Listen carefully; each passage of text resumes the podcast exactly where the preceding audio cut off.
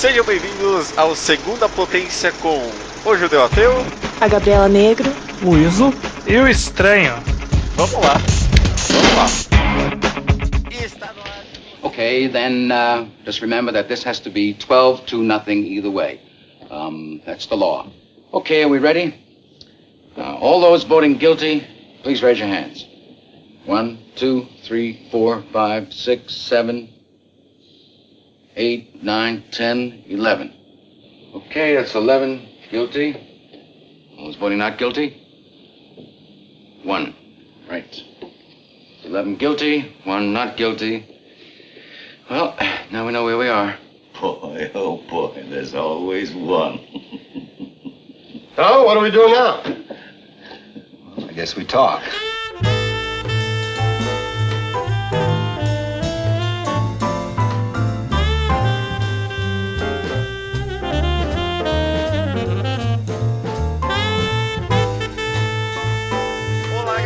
Olá Iso, olá estranho, sejam bem-vindos ao 12 Potência. Tudo bem com todo mundo?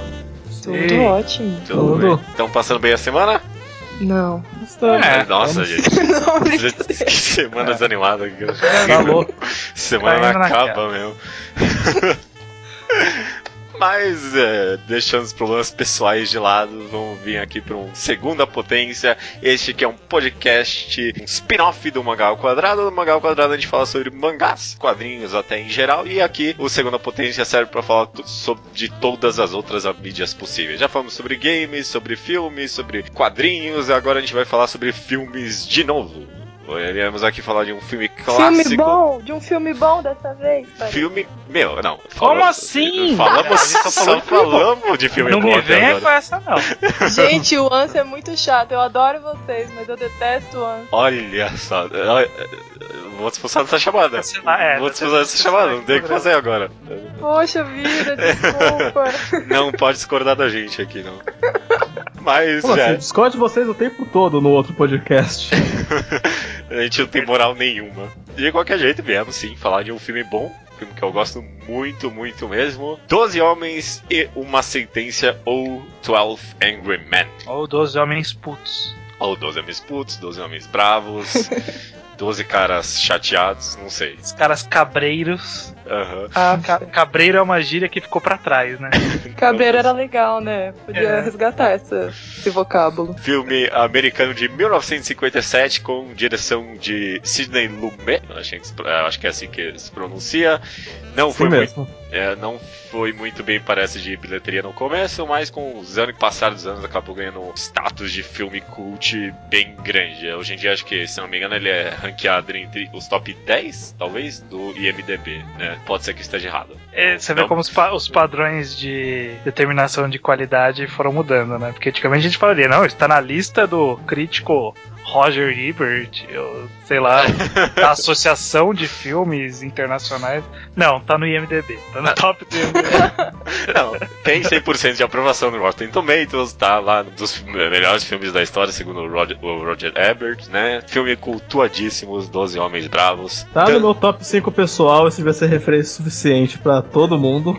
Eu achei essa referência mais legal, assim, dá uma sinceridade, né? Tipo, quem são as pessoas do IMDB? A gente tá aqui no programa, né? Tem que ser o nosso top, eu acho. Cancela tudo Vamos que eu disse, então tá no top 5 do ISO. Exatamente. Melhor referência possível. Correto. Vamos partir para alguma conversa, mas só dando uma sinopse bem rápida. O filme basicamente conta a história de 12 homens que estão dentro de um júri e eles têm que decidir se um garoto ali, mostra no começo do filme, é culpado ou não de ter assassinado o pai. Dos 12 homens, 11 é, têm convicção de que o garoto é culpado a não ser um júri interpretado pelo Henry Fonda, e aí o filme se desenvolve, se desenvolve a partir desse conflito, né? Eu não pretendo me controlar muito com spoilers nessa conversa aqui, sabe? Vocês, é... antes de começar a falar, vocês recomendam 12 Homens Bravos para as pessoas eu recomendo, assistirem? Fortemente. É, eu acho meio ruimzinho. Não, oh. que isso? Tá oh, Mentira, eu acho muito bom. Uhum. Existe uma. Tem que ficar esperto, dependendo de como você procurar. Você pode dar de cara com uma refilmagem que teve. Pois é, pois é. Eu já vi essa refilmagem também. Na verdade, eu vi a refilmagem antes do original. Eu, eu, eu odeio essa refilmagem e eu nunca vi. É ruim mesmo? É, não, não tem o mesmo tesão que o original. Quem que fez a refilmagem? Ah, é, foi feito pra TV, sabe? Filme Ah, de tá. TV. É, o Jack Lemmon no lugar do Henry Fonda, não é? Ou tô confundindo? Eu não vi a refilmagem. Muita informação pra mim. eu só sei que eu vi porque alguém tinha recomendado 12 Homens e uma Sentença. Eu achei esse primeiro, vi. Eu falei assim: é, não sei porque que a galera recomenda. Nossa, Depois que eu sério? fui pesquisar, que eu fui descobrir que tinha o outro. Nossa, que, que história triste. Foi triste. É, foi, foi o outro, é realmente, esse é muito melhor, né? Não tem, tem nem comparação. Olha, esse filme ele tava na minha lista há muito tempo, mas sabe aquela coisa assim, você vai enrolando? Aí o judeu insistiu pra eu ver, falava tanto desse filme, eu vi, nossa, é sensacional. Eu, eu recomendo de verdade agora pra todo mundo esse filme, é muito bom. Já que a gente tá falando de histórias pessoais com filme, eu vi esse filme sem saber nada. Era daquela época que eu vou ver filme de gente inteligente, sabe? É, meus filmes clássicos, é isso que eu vou fazer. Eu meio que odiava clássico, eu não gostava de filme preto e branco, um filme muito antigo, e esse filme, meu, falou, me fez mudar a visão de, tipo, tudo, sabe? Porra, se esse filme em 1957 funcionava desse jeito, é porque em 1957 já tinha gente sabendo como fazer filme, sabe? Já, já se sabia o que é bom e o que é ruim, então nada tem desculpa, sabe? Tem que funcionar. Só dois comentários rápidos. Sim, é o Jack Lemmon, isso, deu uma pesquisada aqui. Ah, é? E fica a curiosidade de que o 12 Homens Putos foi o primeiro filme da carreira do diretor, cara. Sim. É, isso eu Sim. peguei aqui no- na minha trivia também. Eu fiquei muito assustada depois que eu descobri isso, porque é, é chocante, né? Você pensar fazendo um intertexto com aquele programa que vocês fizeram semana passada, né? Realmente a obra-prima dele foi a, a primeira, né? Coitado. É, não, É não, literalmente a prima, né? é, não. Fez muita coisa boa depois. Ele É, fez muita coisa boa depois, mas nada melhor que o primeiro, né? Eu acho que. É, ele ficou amargando a própria sombra, né? Porque, tipo, coitado, né? Ele estabeleceu um padrão muito alto ali pra ele mesmo. Tenho pena, ele podia ter guardado essa ideia pra depois, eu acho. é, né? Ah, coitado. Ah, talvez nem, sei lá, talvez nem funcionaria tão bem esse filme se não fosse em preto e branco. Foi bom que foi feito na época que tinha que ser feito mesmo. Beleza, gente. É, a gente vai conversar aqui um pouquinho sobre formato do filme, sobre as coisas. Eu, eu, eu acredito que eu vou tentar evitar um pouco spoilers, mas não tanto. Então eu digo, vamos ver o filme. Vejam esse filme, gente. Tá, sabe? É, é um bom filme. Maravilha. Mas é, antes de então falar sobre o roteiro, sobre personagens e tal, vamos tentar falar um pouquinho sobre o formato, sobre a direção do filme, porque se tem uma coisa muito excelente nesse filme são o efeito de câmera, né, que permeia o filme inteiro, né? Nossa, muito bom. Sim, sim. Não sei se já vocês chegaram a reparar, se, Ah, vocês claro, né?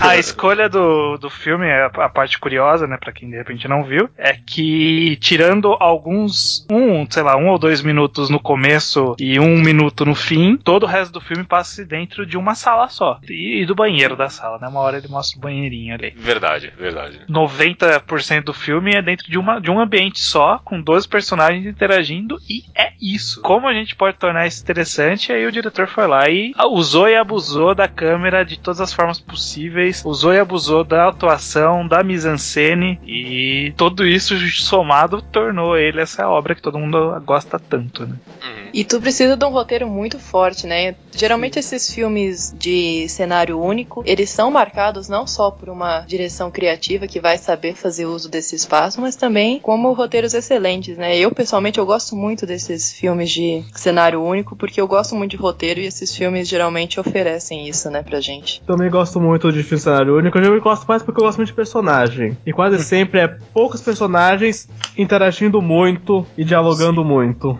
Sim, esse tipo de história ele se preocupa muito em estabelecer é, personalidades muito fortes dos personagens, né? Porque e- eles vão carregar o filme, né? Porque não, não tem transição, não tem cena de ação, pode até ter uma ou outra, mas nesse desses casos aqui não tem. É. É, é, então tem que se ancorar nos, nos atores e nos personagens que eles interpretam. Então, o trabalho de criação de personagem é sempre excelente. Cos- sempre não, né? Mas costuma ser excelente pra esse tipo de história. Deve É. ser excelente. É um, um gênero que pede que seja Exatamente, excelente. é. Se não for excelente, aí é o problema, porque a intenção é essa, né? É o personagem que vai carregar o filme, né? Você tem que Uhum. trabalhar isso, né? É, é um- é filme sobre, tipo, conversa, né? No caso, É. debate, né? O que é até meio engraçado, né? Porque debate, tipo, e conversas bravas com as pessoas, faz parte muito da nossa vida, ainda mais hoje em dia na internet, né? E, tipo, nos filmes, quando tipo, duas pessoas estão combatendo ideais pela fala, né? Nunca parece que é tão, tipo, emocionante assim como é em 12 Homens Bravos. Mas o filme consegue, né? Passar essa. Tipo, debate é algo, tipo, emocionante, né? É, me- meu, sabe, pessoal, de como eu conheci esse filme é que eu tava na faculdade e a professora queria passar uma aula sobre argumentação, sobre o que é falácia, o que que é um argumento válido, o que é um argumento falso que você não pode usar no debate. E ela passou esse filme como lição. Só que ela só conseguiu passar a primeira meia hora do filme. Então eu saí da aula e falei, eu preciso ver o resto do filme. é muito bom. Nossa, que vi aula bem- da hora. Aí eu vi vendendo num bastião da FINAC, eu nem sabia se o resto do filme era bom. Não, mas eu tenho que ver, eu vou comprar. Tá não vou certo. nem baixar, não vou nem alugar, não vou. Eu já sei que ele vai pra minha prateleira. Retomando, é um filme muito bom pra mostrar justamente argumentos, como quebrar argumentos, que tipo de fato é válido num debate, que tipo não é. É, ele contesta muito, né, por exemplo, a postura de, de levar tanta fé em testemunho, né, em um julgamento, né, Hum. porque grande parte do julgamento que a gente tá vendo ali é baseado em testemunhos, e as pessoas são pessoas falhas, sabe, o ser humano é um ser humano falho, por natureza, a gente pode, não por maldade mentir, mas a gente pode se enganar, a gente pode achar que é uma coisa, ver uma coisa e depois de um- alguns minutos achar que é outra, sabe, porque ah, o seu cérebro vai mudando. Eu vi um documentário, um programa de TV que tinha que falava Truques da Mente, chamava. E eles simulavam como se tivesse ocorrido um crime e aí eles levavam uma galera pra ser tipo testemunha. E aí eles colocavam uma pessoa lá pra, pra tipo falar detalhes que não tinha, sabe? E de repente todo mundo tinha certeza desses detalhes que essa pessoa falou que tinha, porque elas não lembravam. E aí você vai preenchendo na sua mente com as informações. O ser humano é assim, o ser humano é tosco. E ele vai preenchendo as coisas do jeito que ele quer na mente. Esse é um dos grandes pontos, um dos grandes pontos que é argumentado pelo Henry Fonda nesse filme. Falhabilidade do ser humano, né? Exatamente. Só voltando rapidinho sobre a direção do filme, né? Esse aspecto um pouquinho mais técnico. Um efeito muito bom que tem durante o filme, que acho que se alguém que tá escutando não chegou a rever, acho muito interessante rever, focando-se nisso, a câmera e a disposição dela durante as cenas, né? Tipo, os ângulos que ele usa. No começo do filme inteiro, é a câmera tá bem extensa, né? Filmando praticamente a sala inteira e bem por cima, né? Enquanto o filme vai andando, o ângulo da câmera vai ficando cada vez mais baixo e mais perto. Aí, Chega no final do filme, é só tipo com um close gigante e por baixo de todos os personagens, sabe? De cada personagem por vez. Então, isso, isso é totalmente eficaz pra, tipo, causar esse clima de claustrofobia que aqueles personagens estão passando naquele quarto apertado, né? Sim, sim. vale Isso nota bastante quando vão repetindo as votações. A primeira vez que vota, eles levantam a mão, mas eles levantam a mão todo mundo em cena. Acho que é uma das últimas. É, vai mostrando mão por mão do jurado. Você mal vê o rosto dele, você vê a mão levantada.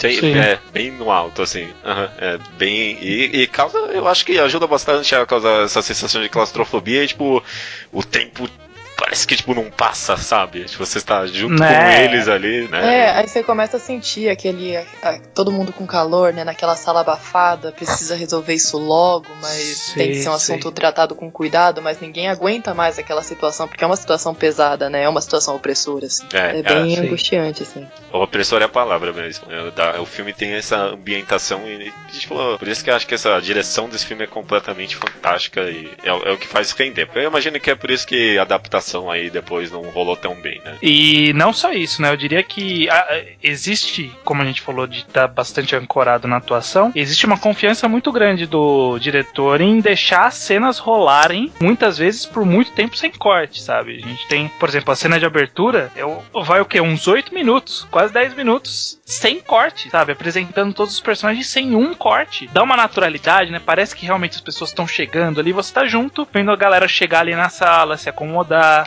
conversar, fazer um comentário aqui e ali. É, é muito interessante como ele deixa os personagens contarem a história, além da câmera, né, usar a câmera para contar a história, ele deixa os personagens também contarem a história com sua interpretação, com a sua movimentação em cena e tudo mais. É, nem todas as atuações são impecáveis, por assim dizer, durante o filme, mas todas no mínimo cumprem o papel delas, né? Não É. tem ninguém que tira você do momento naquele filme. Eu acho que os personagens, pelo menos, são todos interessantes, né? Sim. Eles têm tem- razão pra estar ali. Sim, sim. É que é alguns personagens que exigiam atuações menores. Nem todo mundo exigiu o Henry Fonda. É. Então nem toda a Sim. atuação marcou, mas todo mundo cumpriu o personagem. É, já, já que a gente tá falando de personagem, uma coisa que eu coloquei aqui que a gente talvez represente bem é que, tipo, não é que todos os personagens são complexos ou são profundos. São todos humanos, sabe? Todo mundo ali, tipo, é humano. Mesmo, sei lá, tipo, o cara que é exageradamente racista, sabe?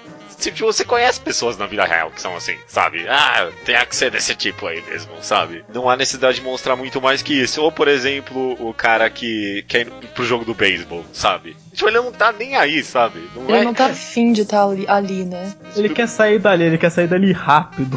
É, Não, não, é, não é um personagem raso, é só um personagem humano, sabe? Tem gente na vida real que é assim, não, tipo, o cara, na hora que muda, tipo, a balança de votações tem mais a, pra, a favor do que contra, ele, tipo, muda, porque ele só quer que acabe logo mesmo, né? Ele dá uma enriquecida num, nos, tipo, umas passagens muito sutis, assim, né? Tipo, uma frase e você fala assim, puta, entendi totalmente esse personagem. Pra, por exemplo, tem, tem uma que é um, um diálogo curtinho que eu acho muito excelente, que é, que é o cara falando assim, ah, esses caras aí, eles. Eles nem sabem falar inglês. Só que o cara fala, he don't know to speak English. Aí o cara do lado, que não é inglês, corrige ele no inglês, sabe? Tipo, he Aham. doesn't.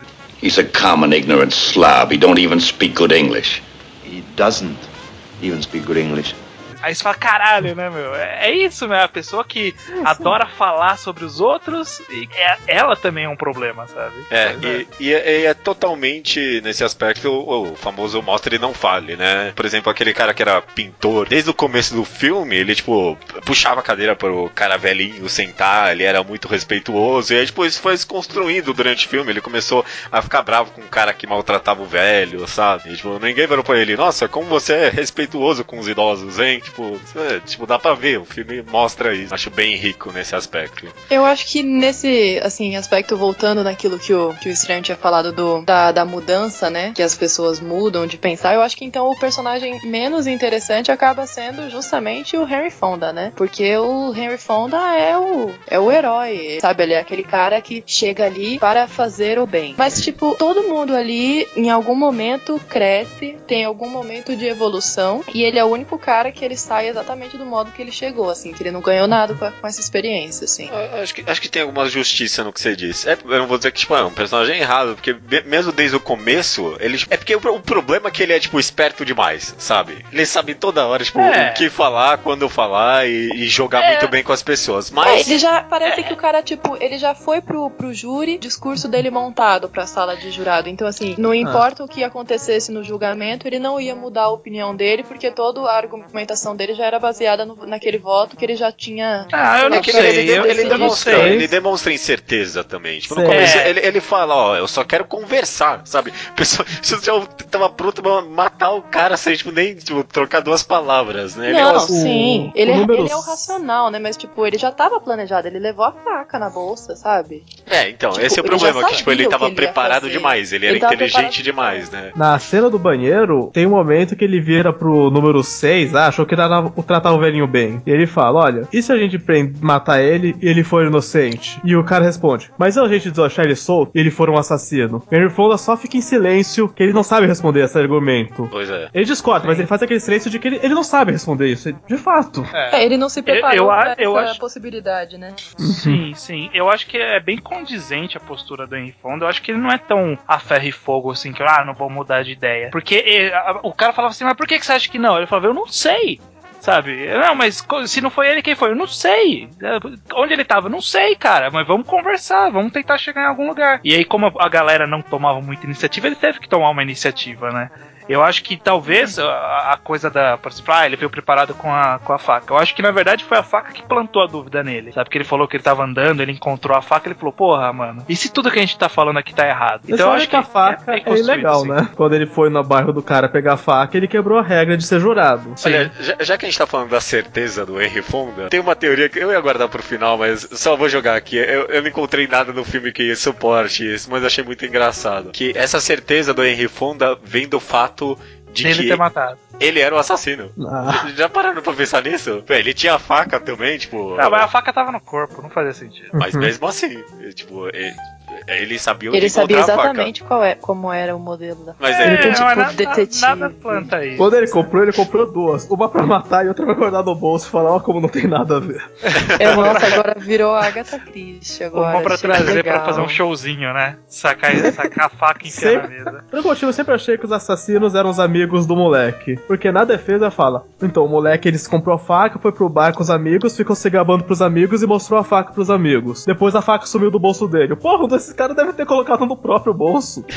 Que mais personagens interessantes vocês relevantes Eu adoro comentar? o, o cara do óculos. Eu, ele é o meu o personagem 4. favorito. Eu adoro o 4, é o meu favorito também. Que ele é o mais É o racional. ele é o... óculos, né? Sim, o que não sua. Genial essa cena. Que o cara fala assim: você não soa nunca? Não. E aí, cenas pra frente, coloca o cara sob pressão. Quando ele, Ele não sua. tem a resposta, um fiozinho escorre da testa dele. Sim. É muito bom Eu, mesmo. eu né? gosto dele que ele é o menos emocional. Todo mundo ali eventualmente apela pra um ponto emocional, até o Henry Fonda. E ele não, ele sempre. Eu só tô vendo fatos, eu só tô vendo dados. E aí eu, quando. não- eu acho que a gente tá. Não, eu, eu tô falando do outro jurado, eu tô falando do publicitário. Ah, nossa, Ah. eu não gosto dele. Ah, Nossa, Eu, desculpa eu, que eu eu não mais gosto. gosto é o publicitário, é o outro do óculos. Você tá Gabi falando, você gosta tá falando do quarto. hipster. É. Ah, sim. Então, então desculpa, então eu não gosto desse cara, não. Mas vamos tava terminar, Pensando, vamos- eu tava pensando no cara racional também, que eu gosto dele. Desculpa, gente, eu estraguei o rolê. É que o óculos do publicitário é o mais bonito, gente. Ele Ah, tem um ele é óculos óculos mais estiloso. hipster. É isso. É, então. Você gosta do publicitário paulistano. É- é. Não, eu vou defender o meu, a minha opinião do publicitário depois. Podem falar do cara do, do óculos, que eu também gosto dele, do, É, do mas é, racional. é só isso mesmo. Ele é um cara racional, tem um, ele é o contraponto até o, o perto final do filme, e ele é um contraponto que ele não é um antagonista. Ele simplesmente é um cara que tá se atendo aos fatos. Sabe, eu não tô querendo. Eu, eu entendo você querer defender, mas temos essas provas aqui que eu vou fazer. Abertamente contra o 3, que é o Lee Jacob, que seria o mais próximo do antagonista. É, porque ele é totalmente emocional, esse aí, né? Sim. Ele só. Aí ele, ele cismou e ponto, né? Aí o Jacob fala: Ah, e por que a gente tem que matá-la? Não, não, não, isso não é uma competição, cara. Senta aqui, vamos debater. É, ele- ele, inclusive, antagoniza o. não sei o número, que é o racista. Naquela hora que tá. Que ele começa a discursar, e é uma cena sem cortes também, que todo mundo começa a sair de perto dele, que só sobra o cara de óculos na mesa e ele fala Ele assim: fica. Ouvimos o que você tem pra dizer, agora senta e cala a boca. E justamente, ele não, ele não é as costas, ele ouve até o fim pra negar o que ele disse. É. O resto deu as costas. Sobre o publicitário, né? O cara de óculos. Você gosta dele, Iso? Porra. Ele é o único que volta pra trás, mó pau no cu. Meu, ele não é pau no cu, ele é sincerão. Ele é um dos caras, ele é um dos mais sinceros ali. Ele é, eu acho que ele é um Eu acho que ele é o mais humano perdido. muito forte. Não, mas é filme. por isso que ele, ele é interessante. Ele é Porque, exatamente, ele é trabalhado por causa disso. tipo, ele tava ali, tipo, meio que pra fazer uma social, sabe? Tipo, ele quer con- contar das coisas como ele, ele é um publicitário descolado e maneiro e tal. Ficar sentado, ficar sentando errado na cadeira. E, tipo, chega numa hora, tipo, que ele percebe que tipo, ele, ele tá num negócio que é importante, sabe? E, tipo, Exatamente. eu, eu, eu não sei, eu me vejo muito nesse personagem, assim, parece eu chegando na aula, assim, quando eu tô de boa, assim, tipo, ah, que legal, estamos todos aqui, né? ba- Bacana, olha só. Aí, você, aí aquele momento, assim, uma vez você fala, pô, isso aqui é sério, meu, deixa eu, deixa eu me focar aqui, porque ele é aquele cara, assim, ele, ele, ele não é mal intencionado, ele é meio disperso. No começo ele achou o julgamento convincente, então ele falou, ah, esse cara é culpado. Mas aí quando começou a, a argumentação contrária, ele se abriu pra possibilidade de dele estar errado, entendeu? E eu acho que ele é muito Só que, tipo, humilde pra só que- admitir isso. Só que era meio tarde demais, sabe? E aí ele não se sabia muito bem se situar. Ele levantou e aí, aí talvez esteja errado, não sei. Ele pegou o bonde atrasado, ele não sabia onde sentar. É, assim. parece que tipo, ele pegou o filme na metade, sabe? É, exatamente. Assim, eu tenho dó desse personagem. Eu acho ele muito humano, mas eu acho ele muito. Ele, eu acho que ele enriquece a história, assim. O personagem do Lee Jacob, a, a- a parte, pelo menos a parte final dele, né? Sobre essa situação do filho. O que você acha que isso aí cabe muito bem no filme em Eu- geral? Porque, tipo, o filme é muito sobre preconceito, sistema jurídico, e aí, tipo, tem esse elemento mais familiar, no caso, né? Como é que vocês acham que isso se estabelece no filme? É, na verdade é que assim, existe o elemento familiar, mas o elemento familiar meio que justifica um tipo de postura que é uma postura que é bem comum por aí, sabe? Ele não é tão incoerente assim. Ele apenas. A, a história optou por dar uma justificativa pro, pra esse tipo de postura pro cara. Mas essa postura, cara, uma discussão onde todo mundo apresentou argumentos razoáveis, justificando um ponto de vista, e o cara simplesmente ignora esses pontos de vista e continua gritando os pontos de vista que ele tem, que já foram debatidos, e ele se recusa a ouvir o que eu tenho a dizer. Mas é Nunca porque ele vi se Isso, viu isso não ali. existe, né? Isso Não existe isso, não existe isso. Não, mas é porque ele se vê ali naquela situação. Sim, ele sim, tem um sim. histórico de violência questão com é o que- próprio filho e ele tem muito medo de que esse filho dele volte e mate ele, porque eles têm um relacionamento de bosta. E ele fala assim: Nossa, meu filho vai me matar e eles vão deixar ele livre. Eu acho que ele começa a julgar o menino como se fosse o filho dele tendo matado ele. E- É o único modo que eu consigo entender pra Sim. isso, pra não destoar tanto, assim. Era uma espécie de vingança porque ele se viu no pai. Sim. Ele não viu o lado do filho. Exatamente, ele se viu no pai morto. Basicamente, toda discussão de assassinato é o cara que grita: E se fosse sua mulher que apanhou, você defenderia esse cara? Ele é esse cara. Ele é esse cara, exatamente.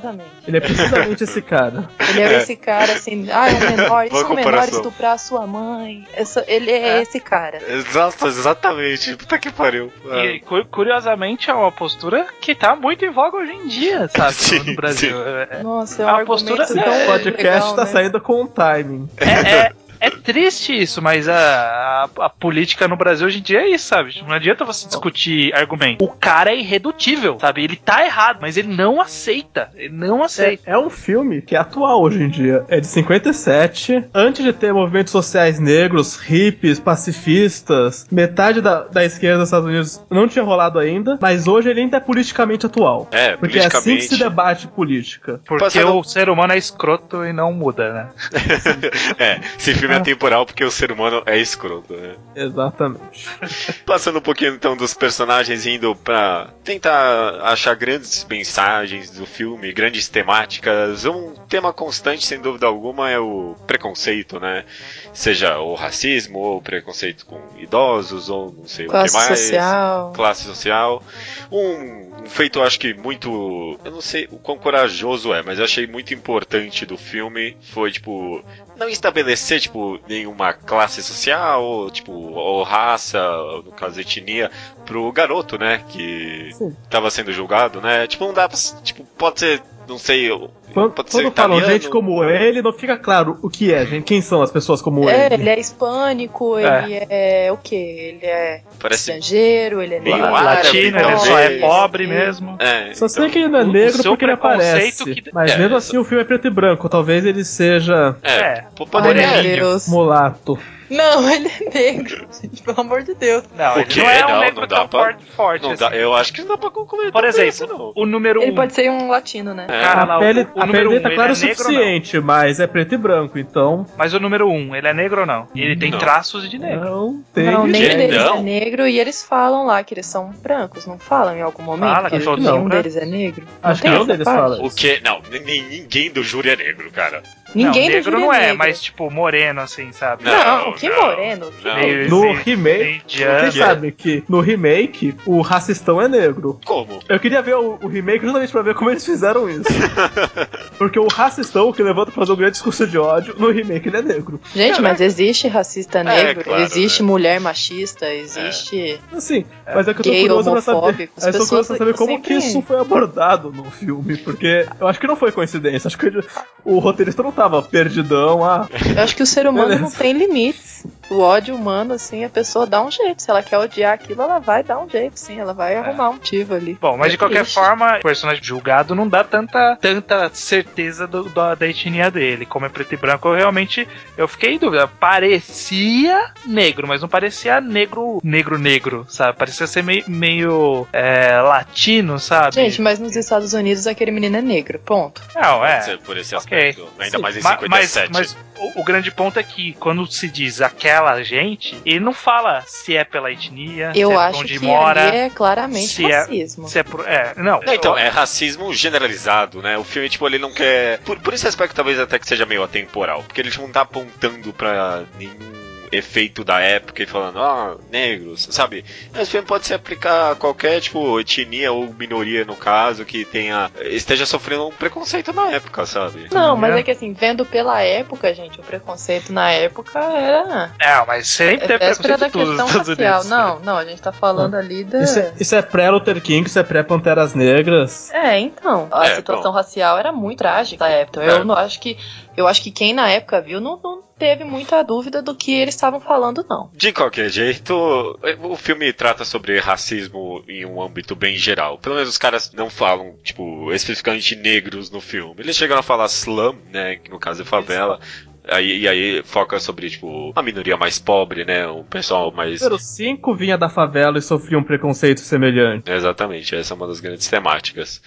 Que, como é que vocês acham que o filme aborda essa temática de racismo, no caso, pelo menos? Ou preconceito em, em Eu acho geral? que o filme aborda de um modo coerente com a época, porque você vê assim que o diretor claramente tenta afirmar a visão dele que é progressista nesse tema, que ele, que ele considera isso errado, mas Sim. era uma posição que ele não podia ter abertamente nessa época. Sim. Então eu acho que ele faz uma coisa meio ali suave, ali meio tipo caça às bruxas não, não me pegassem, uma coisa meio assim. É, su- suave, mas de vez em quando ele dá uma. ele dá- é bem direto, né? Tem uma- um momento que o Henry Fonda discursa falando que se você já vem com preconceitos, o seu julgamento sempre vai ser um julgamento errado, você não vai conseguir ver tudo direito. Wherever you run into it, prejudice always obscures the truth.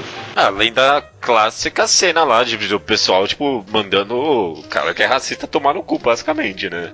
É. Sim. Sobre o cara Mas racista, então eu acho que o cara, o cara, o cara mostra de um jeito gráfico o suficiente pra você entender o que ele pensa, mas ele também não fala literalmente, ele não coloca essas palavras no, no roteiro. Sobre o cara racista, tem duas considerações que eu queria fazer. A primeira é que no discurso de ódio que ele solta, a cena super famosa, ele usa um argumento. Nem todos são ruins, tem até alguns amigos que são. Oh, sure, there's some good things about him, too. Look, I'm the first one to say that. I've known a couple who were okay, but that's the exception, you know what I mean? Nossa, 2015 ainda é argumento. eu amo a pessoa quando a pessoa chega com esse argumento, eu já posso dar um unfriend assim. E o, mais, e o mais legal é que no próprio discurso ele, ele, ele joga o que de fato é pra essas pessoas. Ele fala: Eu até conheço gente que é umas duas pessoas. Sabe? É sempre assim, essa galera que fala: Não, eu até tenho, eu até tenho um amigo que é gay, sabe? Tipo, você conhece É, um mas é tipo só de um, alguém que é. Não, tem um amigo negro, é, só, só empregada é negra, sabe? Logo no começo, quando ele fala, ah, mas a mulher testemunhou e viu o garoto. Aí o Fonda fala, você acreditou na mulher, mas não acreditou no garoto. A mulher não é um deles? E ele cala a boca. É. Que é um racista hipócrita, tipo, quando é inconveniente, é tudo mentiroso. Quando é conveniente, ah, mas ele disse. Vocês acham que o filme é possivelmente hipócrita por ele ter essa mensagem, mas só ter atores homens brancos? É, Acho que pelo contrário. Por quê? Acho que um ator não branco, ou melhor, um personagem não branco, traria uma décima terceira visão ao caso. Não dá pra se debater racismo e um cara que tá tentando ser negro, esse cara não vai ter uma experiência de vida que não é de nenhum daqueles 12 personagens. Então, tipo, nenhum daqueles personagens poderia ser negro e ser o mesmo personagem. É, eu- não sei se eu concordo Se- com isso. Talvez o Porque cara. Aqui do- no caso, por exemplo, de mulher. Qualquer um dos personagens poderia ser mulher e ser exatamente o mesmo personagem. E- e- Mas mas, se o- mas, ó, rapidinho, mesmo assim, o, o júri número 5, ele tinha uma origem de favela, né? Sim, o- o então ju- ele o já número tava cinco- dando aquela décima terceira visão pra história. O número 5 então, podia ser Hum, negro. Mas então a, a o- grande questão é que, como ele não era visivelmente per- é, perceptível que ele via da favela, né? Pôde-se ter o- a situação do cara falar: Não, essa galera de favela não presta. Aí o cara vira e fala: Não, mas eu cresci minha vida toda na favela. É, Ah, mas mas não é de você que eu tô falando. A É. Pelé não foi racista. É, tipo, né, você superou a favela, hein? Você é um vencedor. É, Eu acho que a nossa. mensagem, assim, de ver, assim, o destino de uma minoria sendo decidido por uma maioria, eu não acho que, que é hipócrita. Eu acho que a mensagem tenta ser realista. Pra dizer, assim, que, por exemplo, não importa que essa tal da minoria seja a maioria das pessoas. Isso não vai ter representatividade. Você não vai... O seu destino não vai ser decidido pelos seus iguais. Você vai sempre vai estar sendo regulado por um poder que é alheio a você, sabe? Eu acho que fica isso. É, além de ser um produto da época, né? Claro, se esse filme saísse hoje em dia e não tivesse nenhum nenhuma atriz e nenhum, é, nenhuma representatividade melhor de minorias, né, seria altamente criticado, né? Porque realmente hoje em É. dia não tem porquê. Mas acho que eu imagino que na época realmente Era, era, que mais complicado. acontecia, né? Era mais- muito mais complicada a questão. E tinha um é banheiro muito feminino na sala, vocês viram? É, tinha assim. O filme é muito adaptado pro teatro. E no teatro é muito comum mudarem pra 12 Angry Jurors e ter seis mulheres e seis homens. Ah, é? Mesmo, será? Sim. Ah, então, mesmo Até época. porque, como eu falei, qualquer outro personagem pode ser uma mulher que seria exatamente o mesmo personagem. Tipo, ser mulher não alteraria É, sim, a visão-. A relação pessoal do jurado com o caso. Um jurado negro poderia ter uma visão mais particular com o caso, porque envolveria a história de vida dele com racismo. É, mas não tem nada, tipo, ali, uma, nenhuma questão que faz.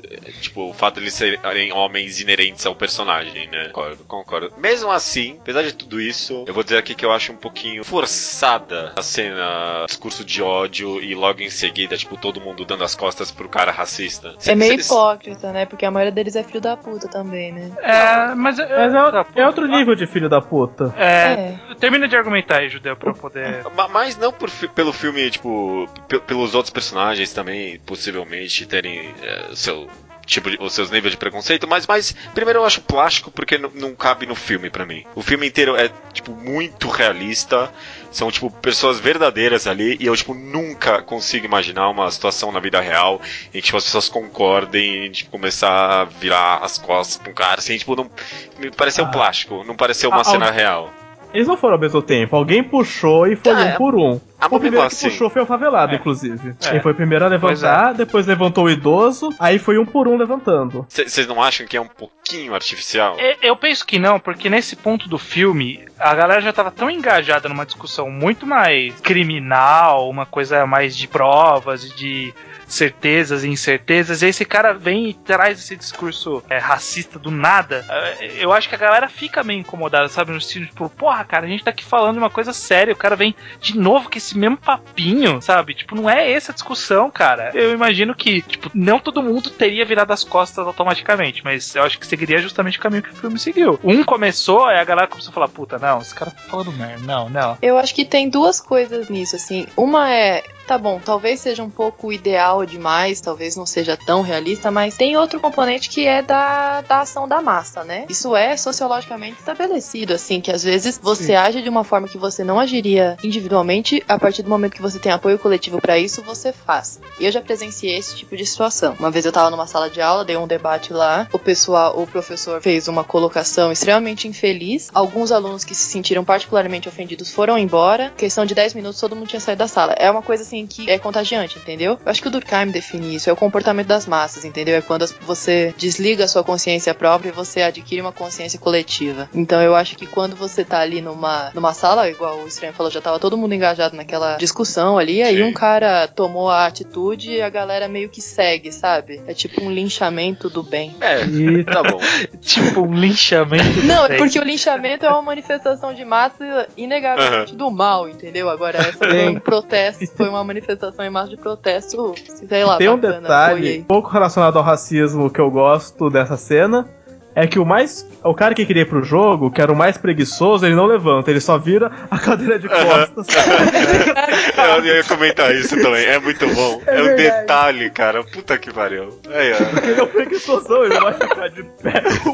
Ele É. não tá nem aí. Aí. Até nesse momento o personagem manteve-se fiel, né? Ainda assim, só, sei lá, revendo o filme várias vezes, eu talvez tentei procurar erro demais. Muitos personagens eram a favor da execução, até bem o final, assim, tinha os que demoraram muito pra trocar de ideia, mas eram por motivos diferentes, eles discordavam do motivo um do outro. O cara faz discurso de ódio e o Lee Jacob, que queria tudo pra ver o cara na cadeira elétrica, das costas, não, esse, esse cara é zoado, eu não vou. Concordar Aí com é esse racista. pra mim, né? O Lee Jacob fazia uma discursão emocional, o, o número 4 falava, não, cala a boca, cara. Acontece, É.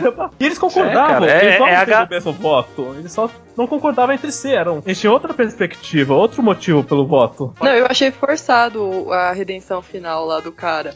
Aquela cena lá rasgando fotinho. Eu achei. Aquele momento eu acho mais forçado. Aquele momento pra mim é a cena que eu menos gosto. Ah, mas mais deslocada do resto do filme, né? É, é muito, sei lá, é meio televisa, eu acho. É, Meio- se eu, Eu- não eu- me eu engano- acho- Se eu não me engano, eu, tô- eu- eu posso estar sendo injusto com o filme remake, mas no remake, tipo, eles fazem meio que uma coisa mais explícita, sabe? Ah, meu filho, sabe? Tipo, os caras. não, ele não é seu filho, esse cara sendo julgado, não coisas.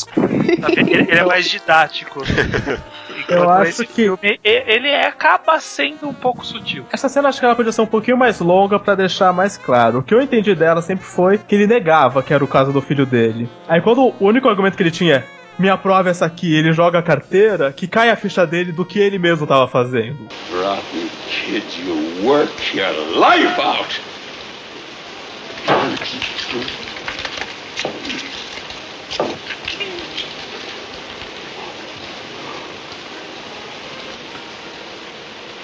No.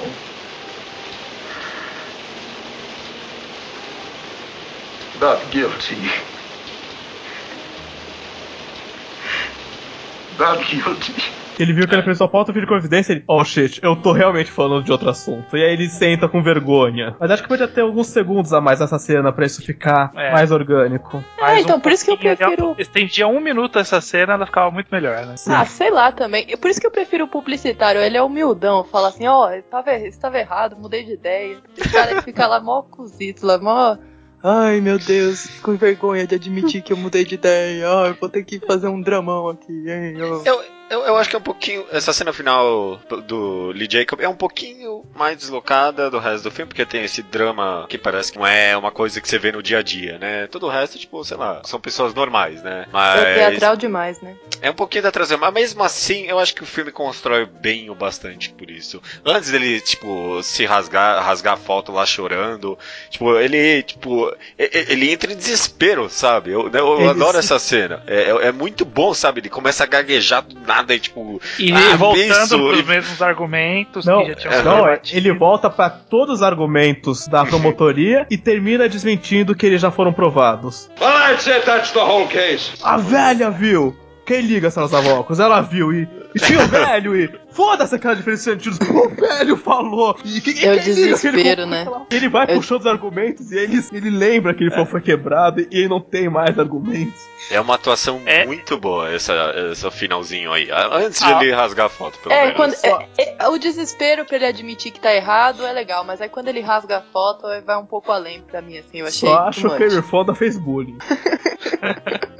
Começo do caso, não, gente, só, só quero conversar, eu, eu não tenho certeza, eu. Mas vamos lá, vamos debater um pouquinho mais. Tudo. Só sobrou o Lee Jacob e de pé do lado dele. Dá argumento aí, vacilão! Por que?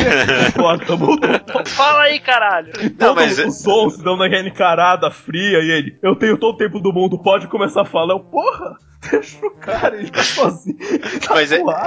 É, é engraçado porque nessa cena a gente meio que tá do lado oposto do começo do filme, né? No começo a gente, tipo, ficava meio que, tipo, o que, que você tá fazendo um pouquinho pro é, Henry Fonda, né? Pô, para, meu, sei lá, você não vai convencer todo mundo, né? E agora no final, tipo, a gente vê meio que o desespero de uma pessoa mais fraca nessa situação, né? Porque, tipo, Henry Fonda tinha nervo de aço, né? Porque é- é- era, era exatamente essa mesma cena, só que, tipo, protagonista do filme, né? É da dó, né, do Lee Jacobs. Em nenhum momento você tem dó do Henry Fonda, né? Exato. É, o meu Eiffel tem uma cara de coitado, eu tenho um pouquinho de dó dele.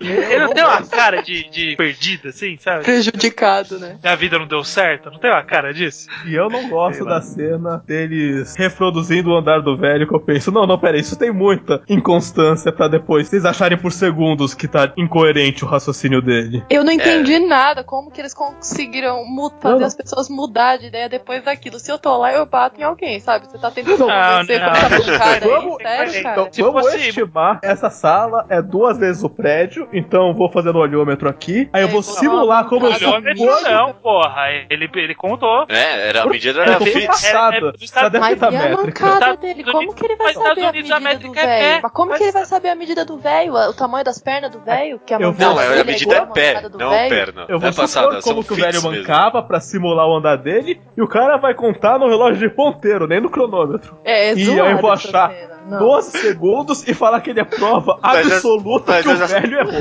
Mas Não, essa mas cena é tem um- uma parte muito engraçada que é o é carinha lá engraçada. com o relógio lá, aí tipo, uma tensão, todo mundo esperando. E, e aí, pode ir? Ah, eu tô esperando o ponteiro de segundo bater no 12 aqui, sabe? Ela é o alívio cômico, eu acho, essa cena. Porque não tem muito motivo ali pra ela. É. Não, mas eu acho que funciona porque a diferença ela é gritante. Se fosse uma diferença pequena, seria alguma coisa, mas seria alguma coisa tipo, ah, que besteira. Mas como tipo foi mais do que o dobro do tempo, E ele andou É- rápido relativamente. Não, o cara né? falou, você tá andando devagar, ele falou, tá, vou andar mais rápido, ele dá uma acelerada. E ainda assim É, e é se uma você for pensar que gritante. até o Henry Fonda lerdo vai ser mais rápido que o velho morrendo, né? Então, assim, teoricamente Sim. o argumento Eu- é válido, né? Acho, acho coerente, principalmente porque a medida é feita em pé e nos Estados Unidos é em pé que eles medem. Mas é um pé de quem? É, é um pé médio, acho que é tipo 40, 42, é alguma coisa assim. É o pé de Hércules, diz a lenda. Nossa, ok, ok. É, sério. Tentando voltar aqui um pouquinho grandes temáticas do filme. Sobre o sistema jurídico, assim. Você acha que o, fi- o filme tenta fazer algum ponto, tipo, que tá errado? A- além de, é claro, sobre, tipo, minorias e tal, né? Sobre complexidade, sobre o sistema jurídico em si, por exemplo. Vocês acham que há algum ponto a ser feito? Eu acho que o ponto é justamente na escolha dos jurados, que vocês falaram antes, ah, que às vezes muda em peça e não sei o quê. Mas eu acho que o ponto pra mim do filme é justamente você ter o destino de uma minoria decidido por uma. Quer dizer, uma minoria, na verdade, uma maioria, né? Que a maioria das pessoas é pobre, né? É, é o destino de uma maioria decidido por um- uma elite minoritária, arbitrária, privilegiada, etc. Eu acho que tem um fundo disso, sim. Tem uma, um momento social ali no filme, sim. É, o, o próprio filme fala que ah, a gente tem a vantagem de que a gente recebeu tipo uma carta em casa chamando a gente pra vir aqui e a gente pode julgar sem estar nem um pouco envolvido com a história, né? Que é essa a ideia. Mencionou mais de uma vez que o advogado do menino era um péssimo advogado. É, E que era um péssimo isso. advogado por causa do sistema jurídico. Ele era advogado do governo, ele não ia ser bem pago por esse caso, a menos que ganhasse, e o advogado não acreditava. Ele foi obrigado a tomar o cliente. Ele não É. achava que o cliente tinha chance. Então ele fez um- uma defesa de bosta e o moleque não podia fazer nada a respeito disso. O Henry olhava, não, esse moleque tinha que ter um cara que botasse o cara na parede. Ó, O advogado não queria não ser popular. Porra, mas o moleque vai morrer do advogado ficar um pouquinho menos popular. Aham, É, o Henry Fonda chega uma hora que fala, meu, se a minha vida estivesse na linha, eu ia arranjar o melhor advogado, sabe? Eu ia arranjar Eu o melhor advo- advogado. É, se a minha vida. Se eu tô indo pra cadeira elétrica, não quero advogado que não, não posso fazer bullying na testemunha. Quero advogado que arranque a verdade. É, no próprio começo do filme, o, aparece o juiz, tipo, completamente entediado. Tá, tipo, Sim. nem aí se tipo, o caso é verdadeiro ou não, né? Se é culpado ou não é culpado, só quer acabar com isso. Com certeza é um ponto a ser feito aí. É, só tem injustiça quem conseguir pagar, né? Um outro grande ponto nesse aspecto mais jurídico, um dos grandes pontos do filme é talvez ser contra a pena de morte. Não sei se mais alguém concluiu por esse aspecto. Talvez. Porque não, Não, tinha outra que- é alternativa. contra. talvez. Eu não diria que é contra, mas é um ponto a ser feito ali. É, Porque, tipo. talvez uma pena mais moderada, né? Será? Porque talvez. Será que sim ou que não? Talvez uma pena mais moderada ali. É, Porque por- ali não tinha escolha. Ou era morte ou era liberdade, sabe, cara? Como que. Eu, eu- eu acho que é um pouquinho mais sutil, né? Do que pelo menos por esse, esse aspecto Ah. do, do preconceito. Mas, tipo, é- toda hora se fala que, tipo, a a vida desse homem, tipo, tá na linha, sabe? E, tipo. Mas eu acho que me- tem um papel mais dramático, na verdade. Ah, Justamente eu- de, de estabelecer que, tipo, a gente precisa falar sobre isso, sabe? O cara não vai varrer a Eu- rua por 12 meses, ele vai morrer. Sinto que é o contrário, inclusive. É, eles constantemente mencionam que o moleque vai morrer, mas ninguém parece que achar isso um absurdo. Eles só parecem, olha, a gente tem que ver isso com cuidado pra matar o cara certo, não, ô, zoado matar. É verdade, é verdade. Tô tendendo a concordar com esse posicionamento aí. Olha, tem três pessoas contra uma aqui, acho que já dá um filme, hein? Agora o resto do podcast eu judeu mudando o ponto de vista de todo mundo aqui. Não, mas em falar em filme, ó, agora saindo pra fora do filme nessa questão jurídica, tinha outro filme de tribunal concorrendo no mesmo ano nas premiações, né? Que é o filme Testemunha de Acusação do Billy Wilder. Muito bom também, vocês viram? é bom, né? Melhor que 12 homens. Que pergunta sacana. Hum, é, meio sacana, né? desnecessário, desnecessário. A academia decidiu que os dois perderam e ganhou a ponte do Rio Kwai, né? Então, Então, é, ok. Que qual- qual filme ficou pra ponte história, do Rio né? que cai, né? gente, esse filme é chatérrimo, né? Mas é um clássico. É, tem a música clássica, pelo menos. Mas o. Esse filme do, do Billy Wilder é muito legal também, tá, gente? Eu recomendo, eu recomendo qualquer filme do Billy Wilder. Eu não, Ah, não vou nem começar.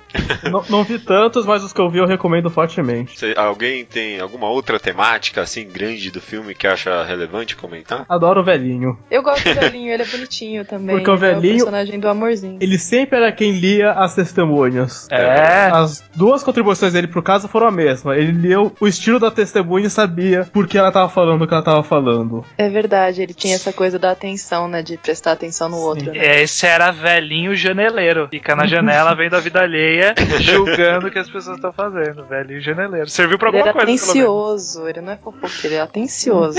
é. Janeleiro. Dona Dulce. isso? Ele era, ele era atencioso às pessoas ao redor dele. Dona Dulce. Todo mundo queria saber o que ele tinha, o que a pessoa queria falar, e ele falou: Não, mas quem é esse homem? Esse homem que veio hoje pro júri pra falar com a gente. O que que vocês acham? Vocês acham que tem alguma coisa pra. Porque todos os personagens têm alguma mensagem, alguma coisa que eles querem falar, menos o júri número um, né? Que é o Foreman, no caso. O que vocês- que que acham desse personagem? Eu gosto do a gente Foreman, eu gosto É, Foreman. ele, ele, ele cumpre bem o papel de controlar a galera ali. Ele tá de saco cheio, ele quer resolver rápido. Ele, ele- ele não é um líder natural, então ele tá meio que. É, Ô, galera, né? pode fazer do meu jeito, pode fazer do seu jeito, não sei o que. Ah, faz de qualquer jeito. Ok, então vamos. Aham. Ele até é ele um tá se esforçando. Ele é até um Ele tá líder, se- porque ele é técnico, né? Futebol escolar. Só que você vê que, tipo, logo no começo alguém mandou uma crítica pra ele e ele falou: Ah, vamos tu tomar no cu então. E sentou e ficou bravão lá, né? É, então faz aí do seu jeito aí, porra. Não, É. não, a gente respeita. Ah, respeita nada.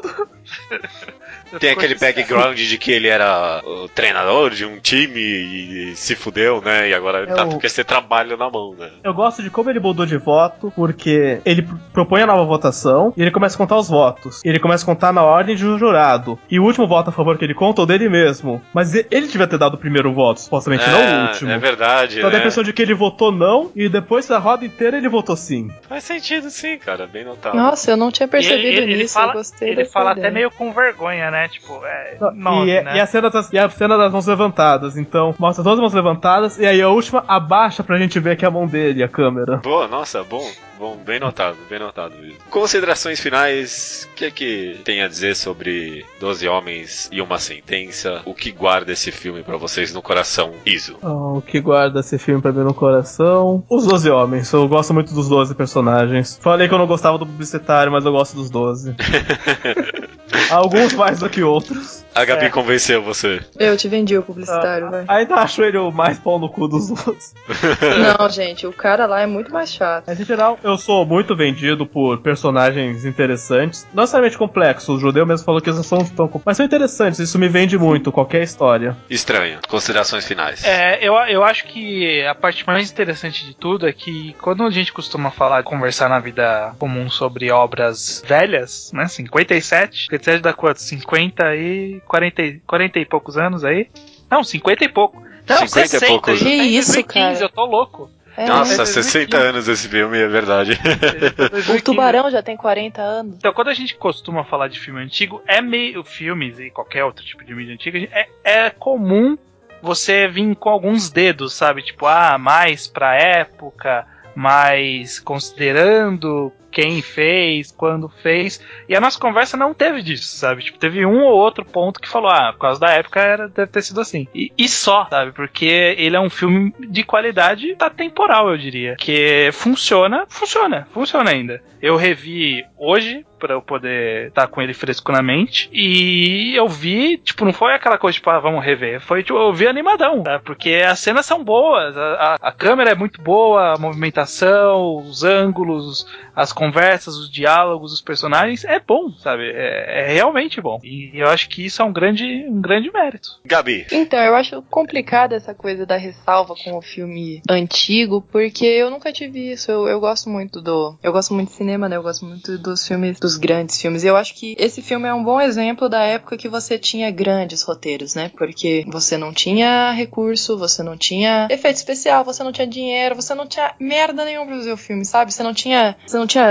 às vezes, a opção de ter várias câmeras, você não tinha pra onde inovar. Então, é uma coisa muito artesanal, assim, você tinha que investir muito no roteiro. Então, eu acho que os filmes antigos têm a tendência de ter um roteiro mais complexo, mesmo que, mesmo nos filmes bons de hoje em dia, às vezes eles não têm um roteiro tão, tão rico, tão detalhado que nem os filmes, os filmes anteriores, assim. Eu não, eu acho que esse filme é extremamente moderno, apesar de ser antigo, assim, ele poderia ser, essa mesma história poderia ser refilmada hoje com esse mesmo roteiro, com essa mesma copiando a câmera, copiando tudo e seria um filme brilhante, assim. Acho ótimo. Eu recomendo que as pessoas procurem, assim, o filme dos, dos anos 50 e 60, que eles têm roteiros excelentes nessa época. Por exemplo, sei lá, você pega a Tortura do Medo, do Michael Powell, você pega A Malvada, você pega os, alguns filmes do Billy Wilder, por exemplo, Sete, A Montanha dos Sete Abutres, O Crepúsculo dos Deuses. Tem até um filme dele que é muito. que dá pra. é semelhante, assim, em questão de simplicidade, chama Se Meu Apartamento Falar. Que é um, aparta é um filme que basicamente é sobre um imóvel, né? Então cê, cê,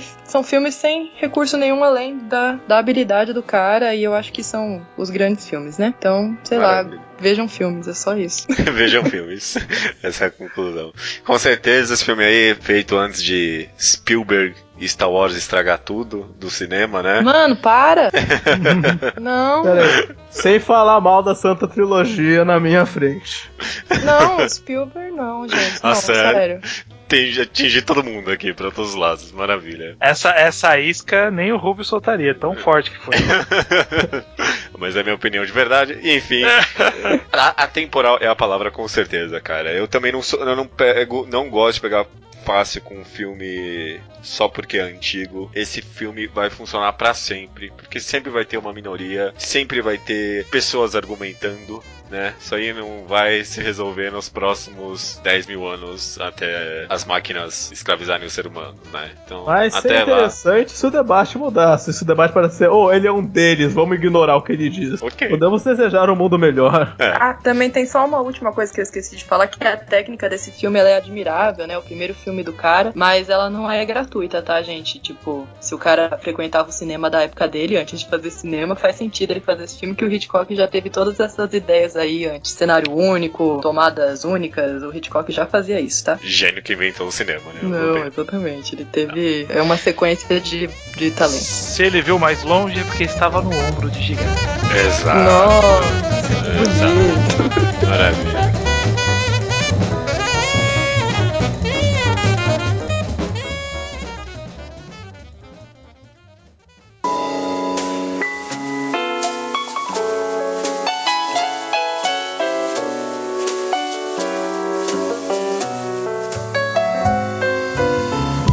Pra terminar então, rapidinho aqui, depois de al- alguém que viu 12 Homens e uma Sentença, qual outra obra, pode ser filme, pode ser qualquer outra coisa que vocês recomendariam a pessoa ver, se ela gostou de 12 Homens e uma Sentença? Gabi, começando com você agora. Já falou um Putz. monte, né? Mas escolhe um aí. Nossa, eu falei muitos, né? Desculpa. Não, Mas tem assim, seguindo a vibe do Doze Homens e uma Sentença, se você quiser ver a versão contemporânea disso, um filme legal é um filme do Polanski de 2011, chama Deus da Carnificina. Mesmíssimo esquema, são dois casais que eles ficam, eles vão debater dentro de uma sala a respeito de houve uma briga infantil envolvendo uma agressão infantil, uma briga de duas crianças cada uma filha de um do- dos casais. E aí eles se, se reúnem pra conversar sobre o incidente e é, é maravilhoso o filme, né? Porque eles começam naquela civilidade e educação e eles vão indo ao primitivismo total. É, é- é é quase como se fosse o contrário do Doze Homens e uma Sentença, assim. O Doze Homens e uma Sentença seria como se fosse uma retomada da razão. Eles saem do, do tribunal emocionados, uma, pra uma- tomar uma decisão emocional e eles vão refletir aquilo de forma processar aquilo racionalmente, né? Esse o Deus da carnificina é o contrário, é você entra numa situação ali, você tá polido, aberto, a... você acha que você tá aberto a ouvir a opinião do outro, mas ela toca em coisas tão íntimas suas que você não é mais um ser social, você vira uma besta, assim, é, é, é ótimo o filme. Deus da Carnificina, né? Uhum. Isso. Maravilha. Estranho. Alguém É. viu 12 Homens, gostou? Vai ver o que agora? Eu tava pensando se eu tentava seguir pro caminho de outros clássicos que funcionam ainda, ou se eu ia seguir no caminho de sala única, igual a Gabi falou. Eu, eu acho que eu vou seguir o caminho da sala única, mas não é tão sala única, mas é bem próximo disso e que eu vi há pouco tempo e eu achei muito bom. Coerência. Coer coerência. Coerência. Coerência? Como que Uhum. fala? Como que pronuncia isso? É, Coherence. Coherence. Aham. É, Coherence, eu acho. Coherence. Afe, que é um filme bem. É. Twilight Zone, assim, que é uma coisa que você fica naquela. Aquela, o que, que é que tá acontecendo? Mas, caraca, que loucura! É um conceito totalmente diferente que você tem que tentar absorver e como isso vai ser resultado na, na interação das pessoas, e desses personagens que a gente conhece, que já são amigos e não sei o que. Eu acho muito interessante, eu acho o filme muito legal, muito, é, muito impressionante, assim, em algumas, alguns caminhos que ele opta seguir. Sim. Eu acho que é um, um filme legal pra seguir por essa linha de sala única. Ah, eu quero ver. É, Coherence é, é bem legalzinho, Me viu? É bem Eu legalzinho. quero ver agora. Vejam, vejam, Coherence é muito bom. Iso, 12 homens, gostei. O que, que eu vou ver agora? Já que os dois seguiram o caminho sala única, eu vou seguir o caminho. Filmes antigões, falam de temas que não, que não envelheceram, que até hoje o filme. E o meu caso é o Montanha dos Sete Abutres, do Billy Wilder. Amo. A Gabi falou do Billy Wilder lá atrás, eu fiquei com esse filme na cabeça. É a história de um jornalista, um jornalista sem ética nenhuma, que trabalha num jornal pequeno, mas ele quer ser um jornalista grande, ele quer ter aquele, aquele grande foro que vai pôr ele na mídia. E ele encontra acidentalmente um desabamento com um homem soterrado. E é um desabamento simples, é uma coisa simples, e ele percebe que aquilo ali é uma boa notícia. Mas o homem vai ser resgatado daqui a algumas horas. Ele percebe que ele não quer isso. Ele quer que o homem seja resgatado daqui a uma semana. Pra aquela notícia ser uma notícia por uma semana. Tempo suficiente pra ele ficar grande. E é como ele corrompe todo mundo que tá envolvido na história. Pra ninguém querer ajudar o homem, todo mundo pensar em como eles podem lucrar se o homem ficar uma semana soterrado ao invés de um único dia. É pesado o filme, não é pesado de violência, é pesado de tema. É um filme antigo, não tem. Mas é forte o filme eu- e atual, assim. Mostra bem como a mídia funciona até hoje, em vários aspectos. Concordo, cara. Eu concordo adoro plenamente. esse filme. Esse filme é maravilhoso mesmo. Muito bom, bem atemporal mesmo. Ok, então, seu aqui sobrou, né? É, tava pensando também no que, que tipo de recomendação usar. Eu vou numa de continuar com coisas do ator. Do ator, não, né? No caso do diretor, tá? Se vocês gostaram de 12 Homens Bravos, vai ver Dog Day Afternoon, ou no caso, acho que o título em inglês, é, em português é Um Dia de Cão. Um Dia de Cão. Dia de Cão do Sidney Lumet. Ele tem um aspecto bem parecido, ele é quase sala única também. Tipo, é, o filme inteiro passa tipo dentro de um banco, é sobre é, co- é, o filme é com o Al Pacino, ele tenta assaltar um banco com um cara e falha, e aí aparece a polícia, fudeu, o que, que a gente vai fazer agora? E é, é muito bom, é, tem, tem um aspecto que é parecido com 12 Homens Bravos, é, o filme é de 75, funciona muito bem hoje em dia também. Eu gosto muito de Dog Day Afternoon, mesmo sabendo que a Gabi não é muito fã. Mas é claustrofóbico, é uma, é uma recomendação que faz sentido. Ele tem um clima assim, fechadão, né? Aliás, desculpa, eu sempre esqueço. Vocês querem fazer. é, tá meio que no final agora, mas vocês querem fazer algum merchan dos blogs de vocês? Ah, por coisa? favor, os dois têm blog agora e tal. Por favor. É, dentro da chaminé.wordpress.com sobre análise de filmes e séries, mangás. Foca em analisar mesmo, menos, menos em fazer críticas e mais em pensar a obra todo. Então tudo que falo lá tem spoiler. Gosto muito do seu texto do Simpsons, cara. Achei muito bom. Ah, ah puxa, muito obrigado. Ah, eu É, vou ir atrás. É, é o mais recente, o dos Simpsons. Eu curti sim. Dentro da chaminé.wordpress.com. E você, Gabi? Você Ah, tem o, blog o- também? eu tenho um blog. Meu blog é um nome muito fácil. Eu escrevo sobre as coisas que eu vi. Então meu blog chama hojevi.com. E é isso. É um blog sobre cinema, porque é isso que eu vejo. Fico espantado que você conseguiu pegar esse domínio. É meu domínio. né? É, ninguém tem, é, as pessoas não fogem do simples, né? Maravilha, então. Esse é o final do podcast. É, A gente não tem nenhuma frase assim que encerra o podcast. Então É, vamos é ficar é conversando aqui e a E música vai, vai subir. subir os créditos do lado assim. É, tem que é. falar para as pessoas não ser racista, né? Não ser do mal, seja do Ah, bem. não. Crianças, não usem drogas. tired of gunfire, taking the art backwards, screaming that they are about to blow, but it ain't them running the show. So it don't mean nothing if you had a meeting with a major label. It only really matters when the deal is on the table, and even then they ain't your friend. They probably gonna rape you. They take you to a foreign place, the planet of the ape you. Then leave you there a couple years, you feeling like they hate you. And when you start to shout, they say, "Come on, it's only day two. So I do it like there's no time left, and don't listen to empty promises while holding my breath. If you think that me and Marcus D taking a rest, settle for less, forget it. Don't hold your breath. And don't be trying to step to us like you've seen success and one of the best, forget it. Don't hold your breath. As a student, even the rhymes I wrote on the desk, poetically blessed, so haters don't hold your breath. Yo, just like a broke man owing a debt, you wanna collect, I'm saying don't hold your breath. Time waits for no man, and no man's an island. Those are the two things I try and keep in mind and put food for thought in everything I'm rhyming. I'd rather be silent than speaking or violent. See, things changed in this world and environment. It feels like smiling ain't a natural requirement. People talk bad or they have no comment.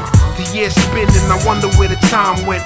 So I got no time for these harlequins, jokers. They leave you at the bottom, have to start again. The place where you gotta find the patience in the heart again. And all because you couldn't figure out what's in the heart of men. We only get one chance at you from telling the truth. Just look, old men are the proof. There's only two types of men, the king or a spoof. And so a man is to a man either a god or a wolf. If you think that me and Marcus D taking a rest settle for less, forget it. Don't hold your breath. And don't be trying to step to us like you've seen success and one of the best, forget it. Don't hold your breath. As a student, even the rhymes I wrote on the desk, poetically blessed, so haters Don't hold your breath. Yo, just like a broke man owing a debt, you wanna collect, I'm saying Don't hold your breath. What's the chances of your team getting slaughtered to death by hoping the ref will cheat? Don't hold your breath. Cause you might black out like red and meth, but nevertheless, I really must stress. Don't hold your breath. You got dreams about owning the Nets by playing roulette with minimal bets. Don't hold your breath. All I'm saying is don't get far fetched like waiting for the return of cassettes. Don't hold